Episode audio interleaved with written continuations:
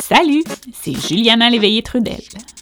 Je vous présente Enfabulation, un balado tiré du spectacle du même nom présenté à Montréal depuis 2017. Notre concept est simple. Chaque invité raconte une histoire vraie qui lui est arrivée, sans notes, ni costume, ni accessoires. Aujourd'hui, je vous propose White House Hotel, un récit de Frédéric Lavoie, journaliste et écrivain. Bonne écoute!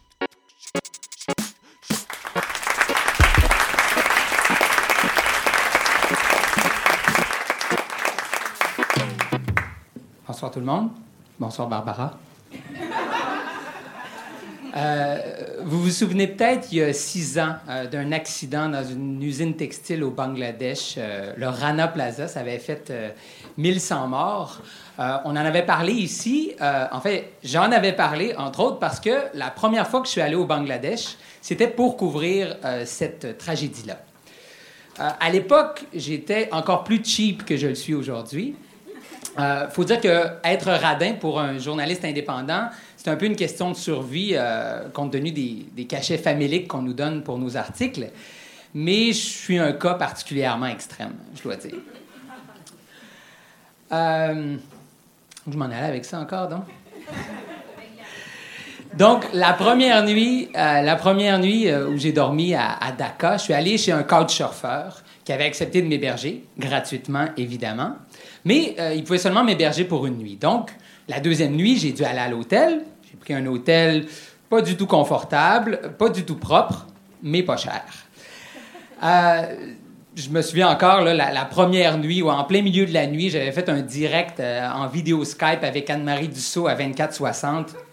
Disons que les néons puis euh, les murs crasseux de la chambre me mettaient pas trop en valeur. Donc, le lendemain, j'ai décidé de changer d'hôtel. Alors, j'ai regardé dans mon guide Lonely Planet.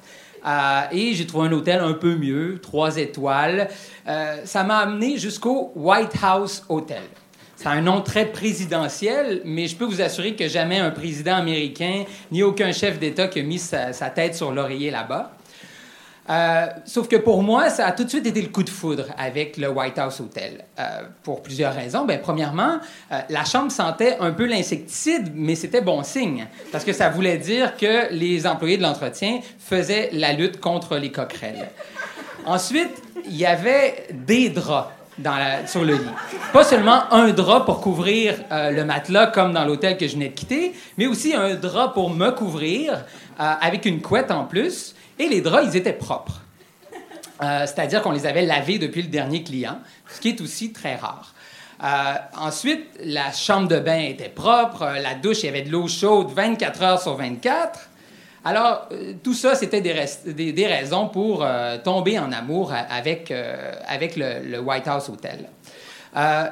au cours des semaines qui ont suivi, ben, en fait des jours qui ont suivi, le White House Hotel est un peu devenu mon refuge contre, euh, contre la, folie euh, d'une mégapole de 15 millions d'habitants. À, l'époque, j'habitais déjà dans une mégapole folle de 15 millions d'habitants, à, Bombay, en Inde. Euh, mais quand je suis débarqué pour la première fois à Dhaka, j'ai compris qu'il y avait pire, en fait, que, que Bombay.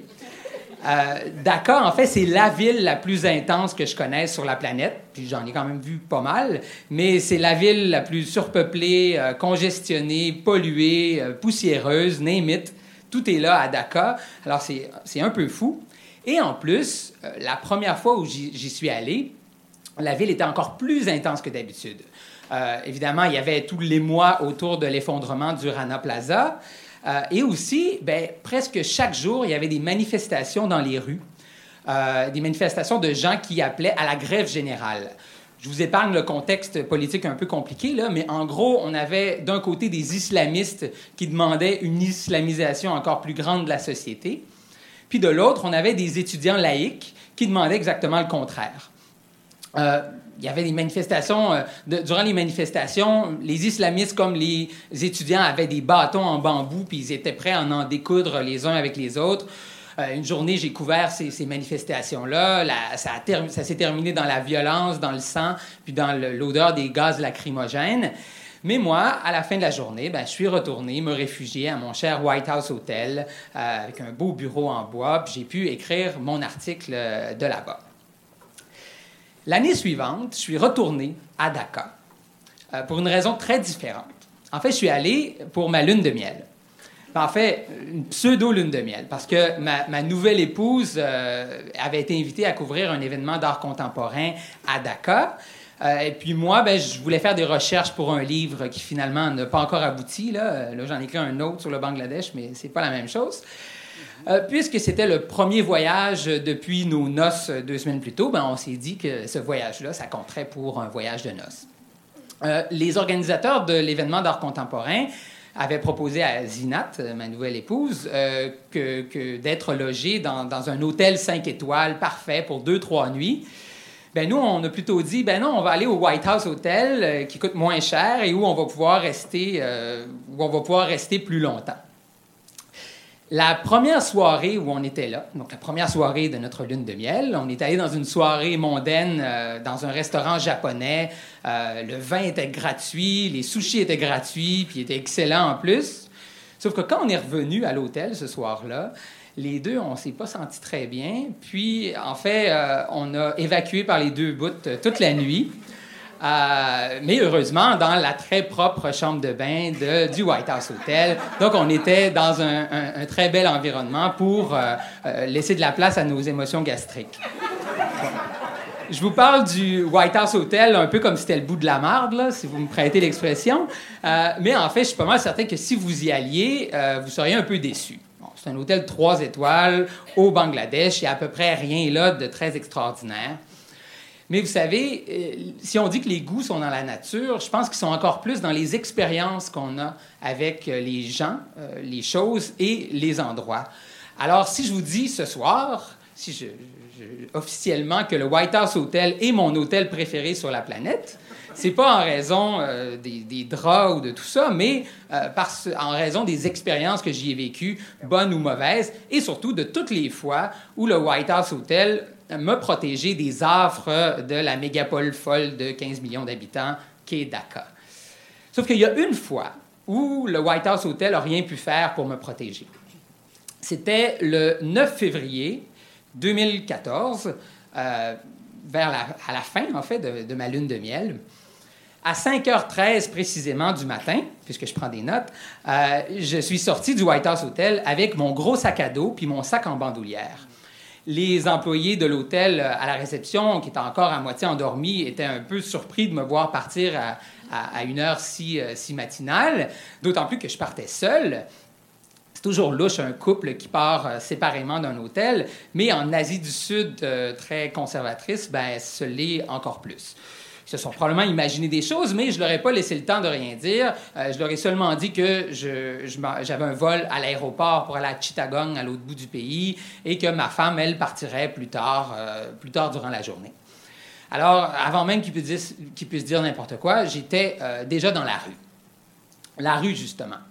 le White House Hotel est situé sur, sur la Shantinagar Road à Dhaka, euh, Shantinagar Road en anglais bengali, ça veut dire la route de la ville de la paix. Euh, c'est une route qui est assez achalandée durant le jour, mais à 5h15 du matin, elle porte très bien son nom, c'est très paisible. Euh, le désavantage de ça, c'est que ben, pour attraper un transport pour aller jusqu'à l'aéroport, il allait falloir que je marche 600 mètres avec mon gros sac à dos jusqu'à une artère principale. Parce que je n'avais pas réservé de taxi, c'était trop cher à l'hôtel. Je me suis dit, je vais aller directement euh, trouver. Euh, je vais essayer d'aller chercher un autorickshaw. Peut-être que vous savez c'est quoi un autorickshaw, là, on appelle ça un tuk-tuk ailleurs. Puis à, à Dhaka, sont assez particuliers parce que, bon, ils sont tout verts et euh, c'est littéralement des cages. Il y a deux portes grillagées, puis on vous enferme à l'intérieur pour votre sécurité, évidemment. Euh, même si à ce que je sache ou à ce que je savais à l'époque, les rues de Dhaka euh, n'étaient pas réputées particulièrement dangereuses. Donc, je sors dans la rue avec mon sac à dos, je me mets à marcher, je vois des balayeuses de rue, il y en a seulement deux, il n'y a presque personne dans la rue, un camion qui passe, une jeep de police. Puis, il y a une voiture de luxe, je connais mal les marques, peut-être une BMW ou quelque chose comme ça, qui arrive euh, derrière moi et là, qui commence à me suivre tranquillement. Euh, les vitres teintées, euh, une des vitres teintées se baisse. Je vois un homme, mais tu sais, je comprends que c'est un peu louche, alors je regarde pas trop. et juste avant qu'il reparte, qu'il remonte sa vitre, j'entends le mot foreigner, étranger. euh, la voiture repart.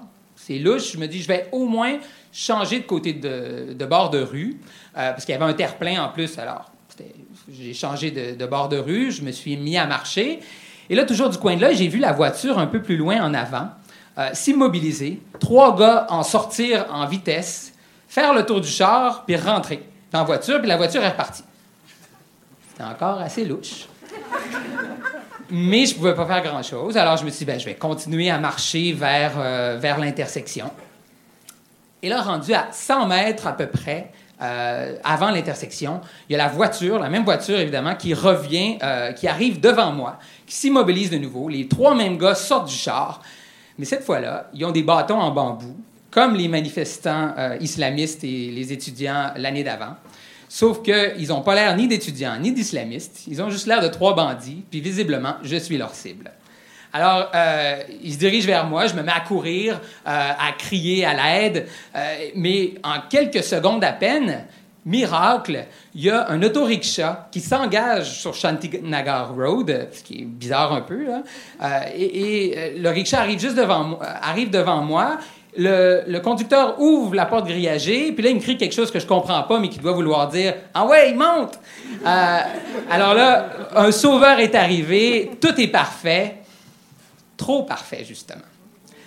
Euh, à ce moment-là, je ne sais pas si j'ai fait preuve euh, d'une clairvoyance extrême ou d'une extrême paranoïa, mais je me suis dit que le chauffeur était peut-être de mèche avec les assaillants. Alors, euh, j'ai décidé de ne pas monter et j'ai plutôt continué à ma course euh, sans regarder derrière moi jusqu'à l'intersection. J'ai réussi à me rendre à l'intersection et encore un miracle, il y a un autorickshaw qui arrive euh, de, sur, la route. Je le hèle, il s'arrête. Je ne sais toujours pas si les gars me suivent derrière, mais à ce moment critique de ma vie, j'ai pas pu m'empêcher de négocier la course jusqu'à l'aéroport. Alors, je lui ai dit euh, Airport 300. Il m'a dit 400. J'ai dit OK, je suis monté. On est parti. Mais il y avait sûrement un peu de radinerie derrière ma négociation, mais, mais il y avait aussi ma paranoïa parce que je m'étais dit que s'il acceptait mon 300 taka, qui était un prix un peu trop bas pour l'aéroport, ben ça voulait peut-être dire qu'il était lui aussi de mèche avec les assaillants. Donc, euh, euh, il n'était pas de mèche. Je me suis rendu jusqu'à l'aéroport. Mais avant ça, encore sous le choc, donc euh, dans, euh, dans le rickshaw, j'ai commencé à texter à, ma femme à l'hôtel. Je lui ai raconté ce qui venait de se passer. Puis elle, elle me dit que tout de suite, quand je suis parti, les employés de la réception ont appelé à la chambre pour s'assurer que tout était correct. Ah, ils, se sont peut-être imaginé un meurtre ou quelque chose comme ça pour que je parte comme ça en vitesse. Donc, elle a pu les, les rassurer. Je ne sais pas s'il s'inquiétait seulement de ce qui avait pu se passer dans la chambre ou aussi de ce qui allait pouvoir se passer avec moi si je sortais dans la rue une telle heure. Peut-être qu'eux, ils savaient qu'il y avait peut-être des bandits qui rôdaient autour. Qui sait? Euh, en tous les cas, je me suis rendu euh, jusqu'à jusqu'à l'aéroport beaucoup trop tôt. D'ailleurs, j'aurais pu partir beaucoup plus tard que ça. L'aéroport est encore fermé. Euh, et en arrivant, donc je sors de l'autorickshaw, euh, je donne un billet de 500 taka, qui sont l'équivalent d'environ 6 dollars euh, au, chauffeur. Puis là, le chauffeur, il, me regarde, euh, puis il fait OK, ça. Je fais ben non, non, non, c'est entendu pour 400, là, tu me redonnes mon 100, mon 100 taka. Puis là, il m'a regardé, puis là, il m'a mis la main sur l'épaule, puis tu l'air de dire Hey, mon gars, je viens peut-être de te sauver la peau, là. Un petit 100 taka pour boire, ça fera pas trop de mal. Ben, je l'ai laissé faire, puis je lui ai laissé son ça, ça a été correct pour cette fois-là. Euh, il y a deux mois, je suis retourné euh, à Dakar.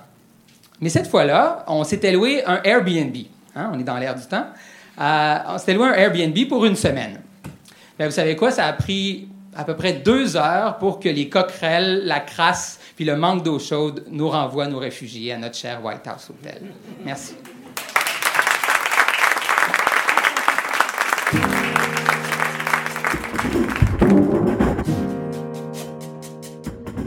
L'histoire que vous venez d'entendre a été écrite et interprétée par Frédéric Lavoie. Elle a été enregistrée au Théâtre Mainline le 9 mai 2019 lors de la présentation de notre spectacle Sur la route.